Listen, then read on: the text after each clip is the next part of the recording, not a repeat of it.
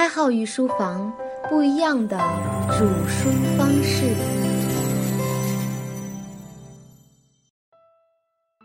各位御书房的伙伴们，大家好！想了解一门学科，必不可少的要了解这个学科的一些历史。假如你是学中国哲学的，你总得大约知道哪些派系都经历过什么。从自我来讲，是一个完善知识的过程；从另一个方面来说，一个学科的历史。说不定会有一些故事，激励到你对这门学科的一些渴望。所以，我们今天就聊聊两位对博弈论有着独到贡献的人。第一个要讲到的就是我们博弈论的祖师爷冯诺依曼。这个人相当的传奇，据说六岁就能心算八位数的除法，八岁掌握了微积分，十二岁的时候就能领会数学家波莱尔的函数论。当然，你要拿他的战绩跟开号来比的话，开号是自愧不如的。我到现在为止，微积分都掌握的十分差。他有一个外号叫做“用黑板擦来证明定理的人”。为啥起这样的外号呢？这要从他的演讲说起。相传冯诺依曼的演讲非常难，必须足够高的智商和高度的专心，否则跟不上他。我在这儿自夸一句哈，这点有点类似于我们御书房，因为信息量太大，所以必须专心才能理解。当然，我们御书房只是信息量大，冯诺依曼的演讲就不一样了。每次他的演讲。都只有极少数的数学家才能勉强听得懂。他的思维极其敏捷，内容十分丰富，一边讲还一边写，写板书的那个速度非常快，一会儿就写满一黑板。他只好擦去旧的，再写新的。当他要引述前面的证明的结果时，他就会不断的指着黑板的某个位置说：“根据擦过三次之前写在这里的公式，再加上擦过六次之间写在这里的定律，就可以得到这样的结论。”所以他得到了这个特殊称号，用板擦来证明定理的人。如果你有兴趣百度一下这个人，你就会发现这个人几乎是全才。诺依曼在化学、物理、数学领域都相当的出色。我们上高中的时候就发现这三个领域是极其考验智商的领域。尤其历史上称之为数学家的，也算是人类历史上的佼佼者。这位智商奇高的诺依曼做了两件改变人类社会的事情。第一件事情发生在二十世纪三十年代，诺依曼提出了计算机要抛弃十进制，采用二进制的计算方式。稍微有点计算机常识的人都知道，我们计算机的理论基础就是采用二进制。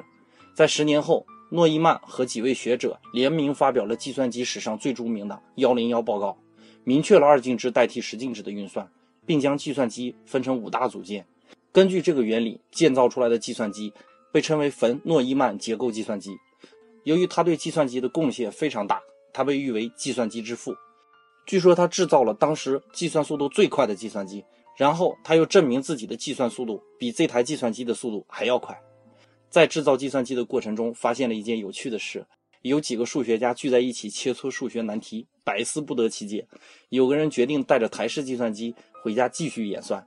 次日的清晨，他眼圈黑黑的，面带倦容走进办公室，颇为得意地对大家炫耀说。我从昨天晚上一直算到今天凌晨四点半，总算找到了难题中的五种特殊解答的方法，他们一个比一个难呢。这时候，冯诺依曼推门进来，只听到了最后半句，一个比一个难。于是他就发问：什么题更难？有人把题目讲给他，这绝对勾起了他的好奇心。于是他兴致勃勃地提议：让我们一起演算这五种特殊的解答吧。只见冯诺依曼仰望天花板，不言不语，迅速地进入入定的状态。约摸过了五分钟，就说出了前四种的答案，又在沉思第五种解答方案。青年数学家再也忍不住了，情不自禁地脱口讲出了答案。冯诺依曼大吃一惊，但是没有接话茬。又过了一分钟，他才说道：“你算的对，这还需要什么计算机啊？”冯诺依曼的大脑俨然就是最快的计算机了。然而，冯诺依曼却待在原地，陷入了苦苦的思索，许久都不能自拔。有人轻声向他询问缘由，教授不安地回答道。我在想，他究竟用什么方法这么快就算出了答案？但是他并不知道，对方用计算机整整的算了一夜。第二件改变人类社会的事儿，就是冯诺依曼创立了博弈论这个学科。博弈论的思维方式是诺依曼打牌的时候获得的灵感。这位天才打扑克的时候，也在用大脑去快速的计算，用概率学的知识来指挥自己出牌，结果竟然是十赌九输。输到后来，他才意识到，打牌除了理解概率，还有一定程度上需要一些技巧。来迷惑对方，比如虚张声势，比如欲擒故纵。于是，诺伊曼开始研究博弈论。他敏锐地意识到，这个学科将对人类很多领域起到指导性的作用。于是他拉上他的好基友摩根斯坦一起研究博弈论。后人把诺伊曼称之为博弈论之父。如果你认为这位计算机之父兼博弈论之父只懂得怎么搞理论，那就大错特错了。我们上节节目说过，博弈论是一门实用的学科。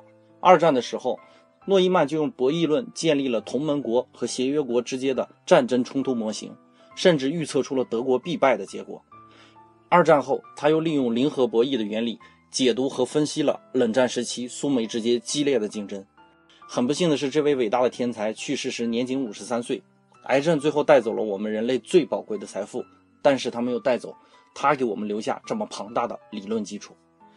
无奈的是，这位伟大的天才创意博弈论的雏形非常理论化，甚至十分抽象，很长时间内都无法运用在实践中。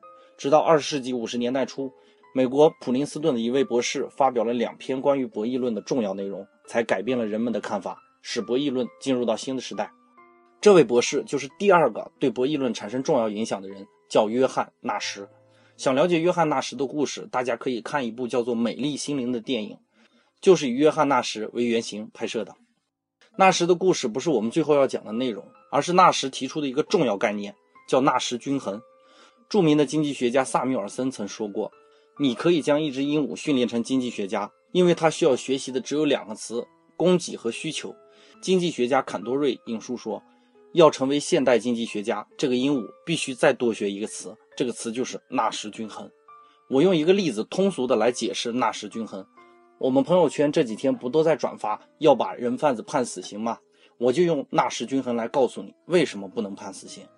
假如一个人贩子团伙被抓，警察如果不妥协而要判处人贩子极刑，那么人贩子不会改变其隐藏其他同伙的策略，这就是纳什均衡。当 n 个人在一场博弈中不能单独行动获得利益的时候，他就不会单独做出调整策略的计划。所以，正确的打破这种僵局的方式就是：谁先供出其他团伙，谁减刑。这个道理很多人不明白。法律的妥协就是为了打破纳什均衡的现象。综上所述，博弈论是一门需要高智商才能理解的学科。接下来的节目中，我尽量的通俗带领大家进入博弈论。让我们每个人都能学会博弈论吧，这是一门相当有趣的学科，至少能很好的指导我们生活里的种种实践。伙伴们，我们下节再见。